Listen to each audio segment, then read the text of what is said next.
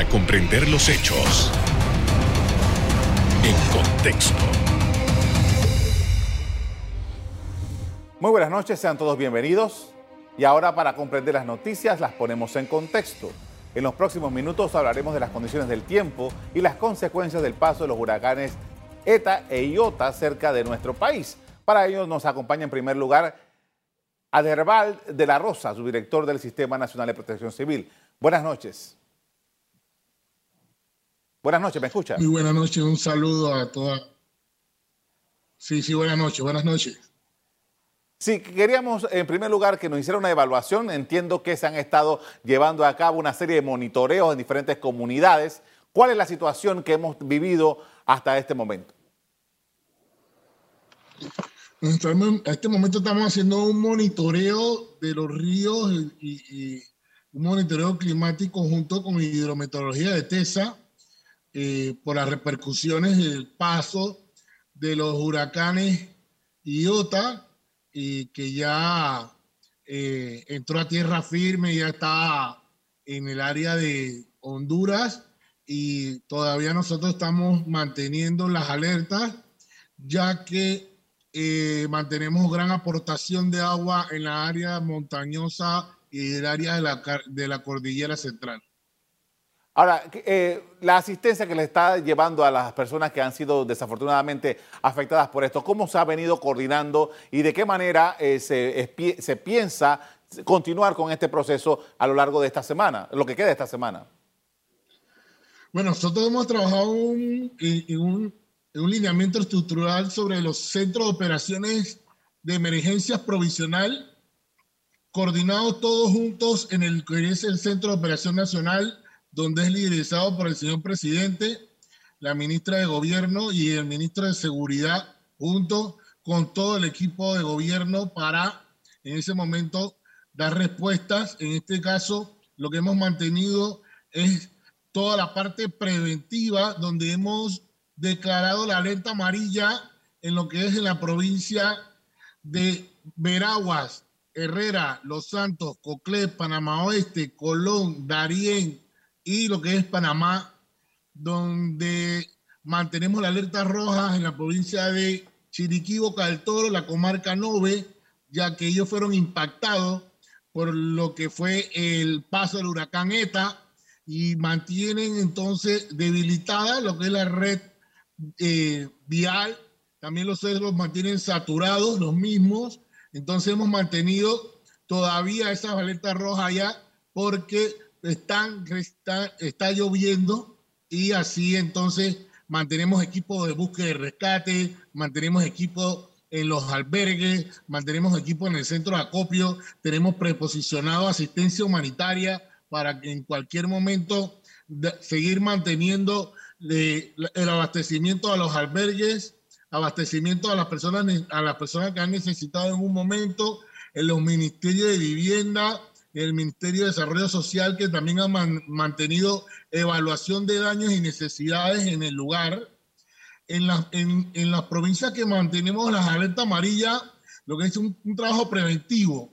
Mm. Toda la persona o los lugares que, son que están en riesgo, que eh, a través del paso la, o la, la variable climática del área y, y sabemos que puede impactar nosotros lo que hacemos preventivamente, eh, las evacuaciones, llevar a las personas a los albergues momentáneamente hasta que pase eh, eh, ya la, esta, esta lo que es el paso Iota y ahora que estamos teniendo otra onda tropical, la 47, que todavía mantiene ahí.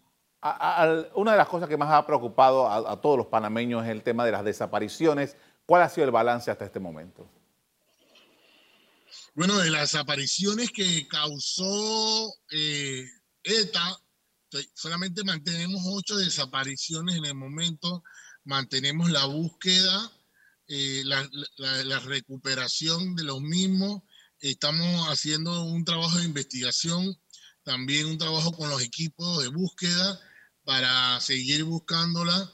Hasta el momento lo que es los desaparecidos por IOTA, nada más tenemos eh, tenemos un desaparecido en el área de Margarita, teníamos uno un desaparecido en el área de, de Río Estibaná, en Macaracas, que, bueno, lamentablemente se encontró el cuerpo de la persona hace eh, casi aproximadamente en, la tarde, se ha encontrado el cuerpo de, esa persona desaparecida, así que solamente mantenemos por, por el momento eh, la búsqueda en lo que es en el área de la Margarita de Chepo de una persona desaparecida. Eh, quería saber, usted ha estado en el, día de hoy, la tarde de hoy, haciendo ah, también parte del operativo, ¿dónde se, dónde se ha encontrado y cuál es la labor que se está desarrollando? Bueno, mantenemos varias actividades o varias eh, acciones como gobierno. Eh, yo se hizo un sobrevuelo hoy sobre lo que es el río Mamoní, ya que se mantenían acrecentados. Estábamos revisando las regletas milimétricas en, el río que nos dan una alerta temprana. Eh, hasta el momento se mantiene acrecentado, pero en su cauce también tenemos un equipo con el Centro de Operaciones Provincial en el área de Darién que está atendiendo la, eh, la repercusión de la crecida del río en el área de Zambú y Río Indio. Allí en, el Darién, aparte de estas consideraciones que usted nos está dando, no ha habido mayor problema hasta el momento. En Darién lo que el río creció, en Darién el río creció, entró agua a las casas, no causó afectaciones. La mayoría de las personas que viven a la ladera de los ríos en, en, en Darién son personas que construyen con un sistema de tambo que conocemos en alto, entonces la única repercusión que ellos han tenido ha sido de la agricultura eh, sostenible, familiar, en ese momento del, del, área, y nosotros como equipo de trabajo, el Centro de Operaciones de Emergencia Provincial del Darién, junto con el Senafrón y el Aeronaval, llevaron asistencia, asistencia alimentaria agua a, este, a estos lugares para apoyar a la recuperación de, la población. Le agradezco, señor subdirector de SINAPROC, por haber dado información esta noche sobre lo que ha estado ocurriendo y sobre cómo el SINAPROC está abordando este tema. Muchas gracias. Bueno, le pedimos a la población que sigan las indicaciones dadas por las redes oficiales, que es SINAPROC y Hidrometeorología de TESA, y asimismo le pedimos a la población que cuando se den recomendaciones sigan las mismas.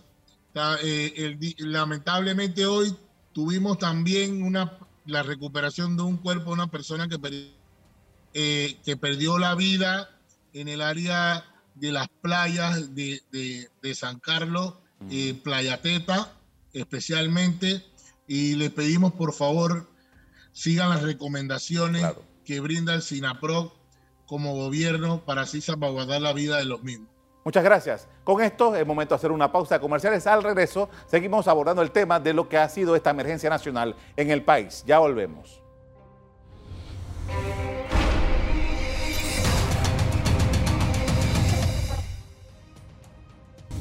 Estamos de regreso con Juan Antonio Ducré, coordinador logístico de la asistencia del gobierno a las zonas afectadas, hablando sobre las labores desarrolladas a raíz de la emergencia por el mal tiempo.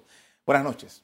Muy buenas noches ante todo gracias por la oportunidad. Eh, quisiéramos que nos pueda hacer una evaluación rápida acerca de cómo se ha desarrollado esta logística y lo que hemos podido lograr hasta el momento como respuesta del Estado a los grupos que fueron afectados por esto. Bueno, eh, en primer lugar, son varios, varias situaciones. Eh, comienzan, comenzando muy temprano, el 2 de noviembre, cuando salen los avisos de, de bandera roja para todos los territorios, ríos, playas, por los efectos colaterales que se podían prever del huracán ETA.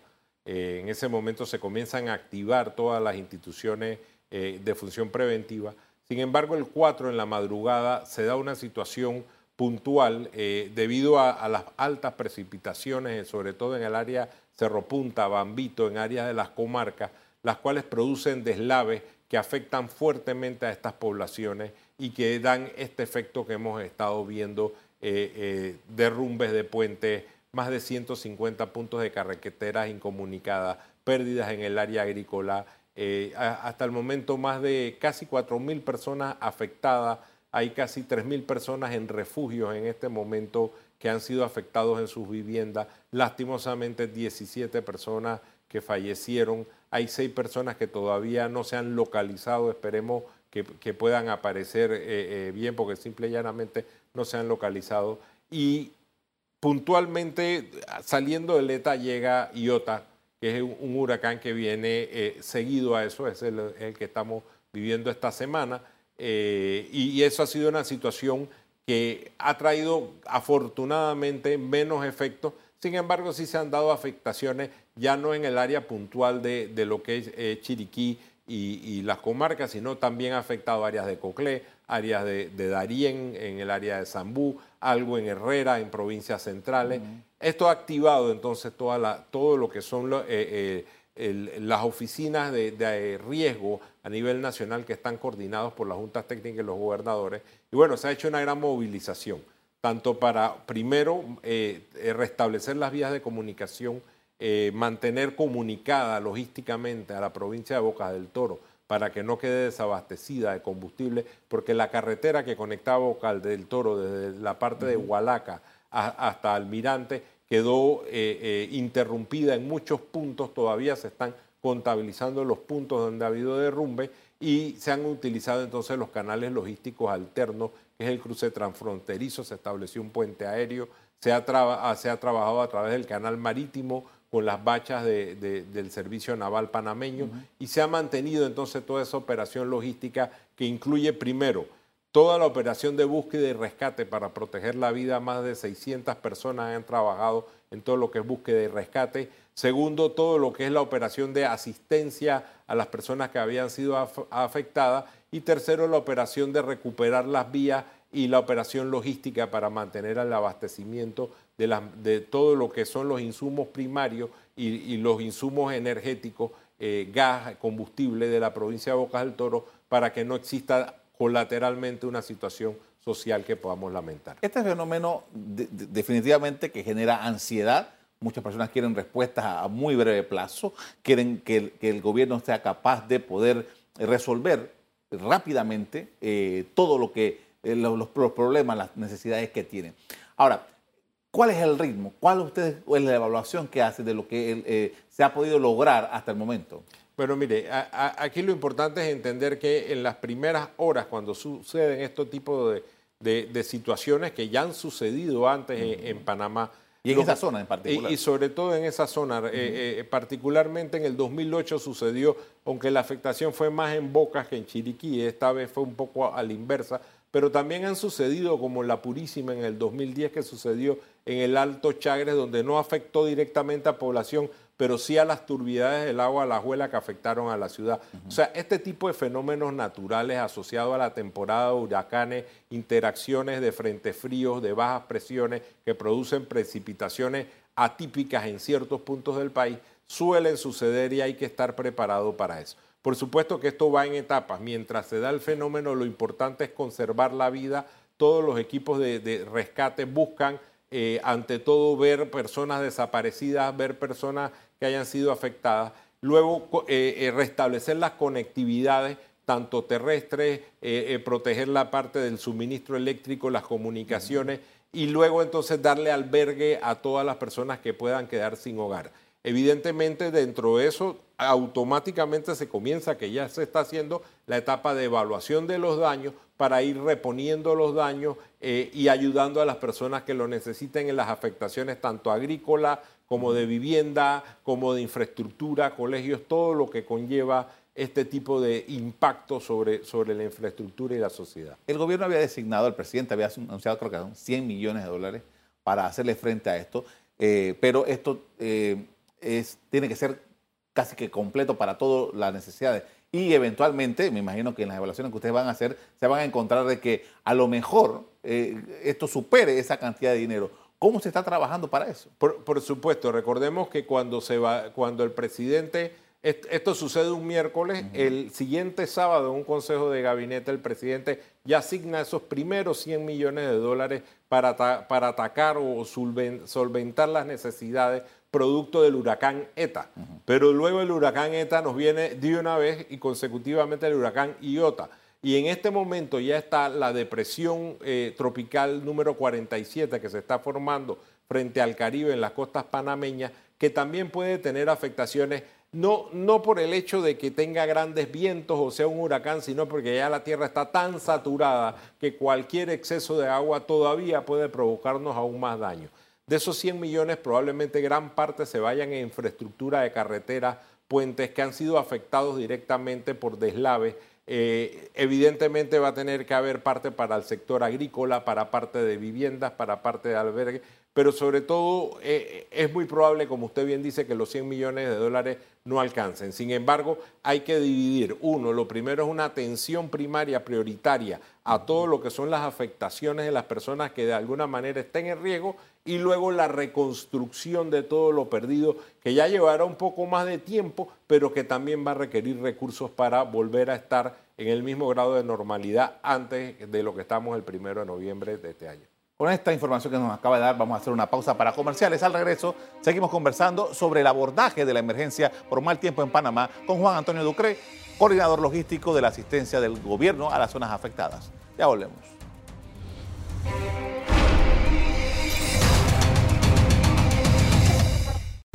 En la parte final estamos de regreso con Juan Antonio Ducre, coordinador logístico de la asistencia del gobierno en las zonas afectadas por el mal tiempo, quien nos informa sobre las decisiones gubernamentales que se han tomado para esas áreas. Y una de las preocupaciones que particularmente yo tenía era en relación a la toma de agua. He visto videos que de las autoridades han, posteado los medios de comunicación con ríos muy turbios. ¿Cuál es la situación de eh, las fuentes de agua potable para estas comunidades? Mira, la, principal afectación, todas tuvieron, cuando se dan estos fenómenos, se dan afectaciones normales de turbiedad, de afectaciones en las tomas pero particularmente aquí se ve afectado lo, que es la potabilizadora de Chorro Blanco, que abastece la, región de Boquerón y Alange en el área de Chiriquí. Tiene la toma del agua en, el río Chumpá, que es un río que está en la falda del volcán Barú, que se ve directamente afectada. Ya se está trabajando para el restablecimiento de una toma eh, eh, temporal o una, toma que pueda suplir rápidamente lo que es el agua cruda, la potabilizadora, y después entonces hacer toda la rehabilitación necesaria. En general, el suministro de agua se ha mantenido bastante normal. Gracias a Dios no han sido eh, afectadas las potabilizadoras, sobre todo en área, área de Bocas del Toro. Sin embargo, siempre hay una preparación logística con carros cisterna, se rehabilitan pozos, o sea, se está muy pendiente porque el agua es vital en lo que es el, desarrollo de la comunidad en las áreas afectadas. Eh, hace un rato usted nos hablaba acerca de eh, algunos sistemas que todavía están eh, por ahí gravitando cerca de Panamá y que eventualmente pudieran impactarnos de una u otra manera. Quisiera que nos explicara un poco qué es lo que ustedes tienen y el monitoreo que están llevando a cabo. Bueno, en este momento lo, lo, que se tiene es lo que se llama la depresión 47, que es una baja presión que se está dando en el, en el, digamos que en el Caribe panameño, o sea, frente a las costas de Panamá, eso lo que causa de alguna manera es una absorción de viento y eso causa precipitaciones eh, de alguna manera. Eso también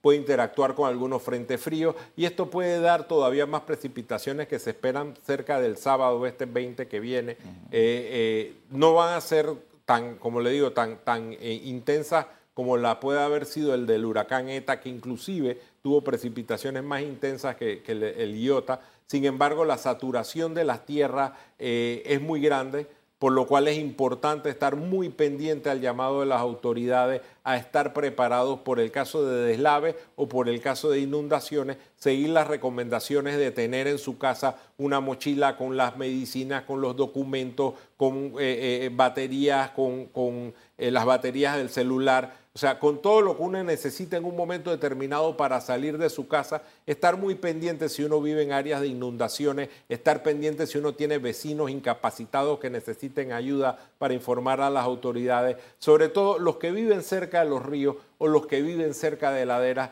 estar pendientes porque todavía se pueden dar situaciones y, hay que estar vigilantes en cuanto a esto. Si las autoridades en algún momento dan una orden de desalojo, cooperar con las autoridades, porque la situación después de estos dos huracanes ha quedado inestable. Y lo que nos dicen los expertos de TESA, y sobre todo, y es bien importante eh, recalcar, SINAPRO, que es el ente gubernamental autorizado para hablar de estos temas, son, son las recomendaciones que tenemos que seguir. No basarnos en redes sociales, no basarnos en Twitter, no tratar de, interpretar cosas que vemos en Internet, sino seguir la recomendación de las autoridades que durante esta situación están haciendo comunicados periódicos constantes para avisar sobre todo, identificar las áreas afectadas, las cuales están siendo seguidas de manera territorial por las juntas técnicas y, los comités de emergencia, los COE, que ya están establecidos y activados en cada una de las provincias. Ahora, esto que está, sucediendo eh, nos trae de vuelta la gran discusión que algunos sectores de la sociedad que tienen que ver con, el ambiente han estado señalando acerca de cómo nosotros hemos tratado eh, el ambiente. Eh, estas, construir en laderas, las siembras, de, el uso de determinados productos en estas siembras, eh, la deforestación, la construcción eh, eh, y, la invasión al área de la ribera de los ríos, mm. todo eso eventualmente nos está pasando factura. a partir de ahora, lo que ha sucedido, ¿cómo se proyecta el gobierno nacional para que de una vez por todas, por, lo menos, logremos empezar a hacer una migración o, una adecuación de estas zonas? Bueno, mira, es importante y de verdad que te lo puedo comentar se está trabajando mucho en preparar un documento de lecciones aprendidas de, todas estas situaciones que, venimos. Definitivamente que hay que entender dos cosas. Lo primero es que tenemos un, ordenamiento territorial, una institución ambiental y, sobre todo políticas públicas que vayan en, marco de, prevenir riesgos que tenemos que mejorar. Y eso, eso yo creo que es evidente, eso no se puede tapar. Sin embargo, también hay que estar muy claro, lo que pasó con el huracán ETA eh, no tuvo que ver ni con hidroeléctrica construida, ni con deforestación, porque eso pasa en bosque primario en la montaña. O sea, estos niveles de precipitación, que son de más de uno en 100 años, eh, eh, eso cuando cae no hay tierra que pueda mantener eh, lo, que se llama la tensión de corte, cuando estás en una ladera y simple y llanamente se derrumba. Los sistemas de detección temprana lo que ayudan es a salvar vidas, pero cuando se dan este tipo de situación, si su casa está en una ladera, créame que va a estar en riesgo y puede ser afectada. Si su casa está muy cerca de la margen de un río, también puede ser afectada. Evidentemente, eh, el primer anillo de seguridad debe ser uno mismo y luego su familia. Los primeros que deben tomar conciencia de dónde eligen para vivir eh, son las mismas personas que construyen. Sin embargo, a través de las autoridades locales y nacionales y la prevención de riesgo, definitivamente tenemos que avanzar luego de que pase esta situación en establecer políticas públicas que ayuden a prevenir que las personas se ubiquen en las áreas de riesgo. Sin embargo, hay que, hay que estar claro ya esto ha pasado, ya las personas se han movido y muchas personas vuelven a las áreas de riesgo. Entonces, al final, eh, se requiere primero políticas públicas y acciones de gobierno para regularla, pero también se requiere ir creando la conciencia ciudadana para que las personas entiendan la vulnerabilidad que tenemos ante los efectos climáticos que van mucho más allá de la deforestación, sino que son temas que nos pueden afectar de afuera y cuando nos afectan quien está en área vulnerable va a estar en riesgo y tiene que ser de alguna manera alertado y, prevenido. En el caso de los damnificados que se han producido eh, debido a esta situación, ¿cuál es el seguimiento que se le va a dar? Porque me imagino que una de las principales prioridades de ellos y de la administración va a ser darle una vivienda o conseguir una manera que puedan estas personas irse a vivir. Mira, hay, hay muchas situaciones. En este momento tenemos más de 30 albergues eh, distribuidos la, mayoría en Chiriquí, donde es el área más afectada, en las áreas eh, eh, de la comarca. Muchas escuelas están siendo tomadas para, para, utilizarlo de, albergues temporales. Y, realmente lo importante es la, atención. Son, son cerca de 3.000 personas que están siendo en este momento atendidas. Algunas tendrán que ser reubicadas, otras podrán volver a, a su casa. Como le digo, estos son fenómenos de uno en 100 años. ¿ve? y definitivamente que se tiene que planificar hacia futuro. Eh, tenemos que, mejorar eh, las normas, como le digo, de ordenamiento territorial y son lecciones que nos van a quedar. Hay, hay mucho que aprender en estas situaciones y lo importante es, mientras se da la respuesta, ir, ir haciendo esas anotaciones. En este momento la prioridad, como le digo, es atender, porque todavía estamos en búsqueda y rescate, atender a las personas primariamente afectadas después recuperar la infraestructura que ha sido afectada por, por estos fenómenos y por supuesto que paso seguido, entonces establecer lecciones aprendidas y normas de ordenamiento y manejo de riesgo, que es lo que creo que debemos eh, fortalecer. Ahora, eh, ¿qué le han dicho los especialistas, las previsiones del, pronóstico del tiempo? Una vez ya que pasemos esto que usted nos mencionaba del fin de semana, que se esperan algunas lluvias, ya para la otra semana podríamos tener algo de normalidad. O qué que se está afectando. Eh, recuerde que el, clima es cambiante. Y, lo que sí es cierto y que el centro de huracanes en Miami y, este tipo de instituciones dan proyecciones, luego el personal de TESA, que es la, parte calificada a nivel nacional, adaptan esas eh, proyecciones a la realidad panameña porque tiene que ser analizada en el contexto orográfico y, de territorio panameño para, para poder hacer estas proyecciones. Y hay que recordar que la temporada termina a finales de noviembre. Eh, normalmente se dan aguaceros hasta mediados de lo que es diciembre Así que, mire, el clima hay que vigilarlo y hay que actuar en consecuencia. Creo que una de estas, una de estas lecciones es precisamente que tenemos que poner más atención al clima, tenemos que poner más atención a las alertas que da ETESA, a las alertas que da SINAPRO, y tenemos que comenzar a convivir con la naturaleza, entendiendo los riesgos que ella eh, eh, propone y manejándolos adecuadamente. Agradezco mucho por habernos compartido esta noche esta información importante. A la hora.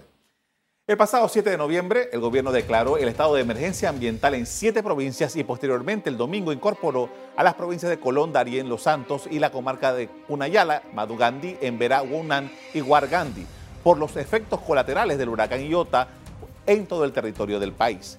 Hasta aquí el programa de hoy. Te les doy las gracias por acompañarnos y les recuerdo que si quieren volver a ver este programa, búsquenlo en el VOD de Cable Onda. En locales, Canal Eco. Me despido invitándolos a que continúen disfrutando de nuestra programación. Buenas noches.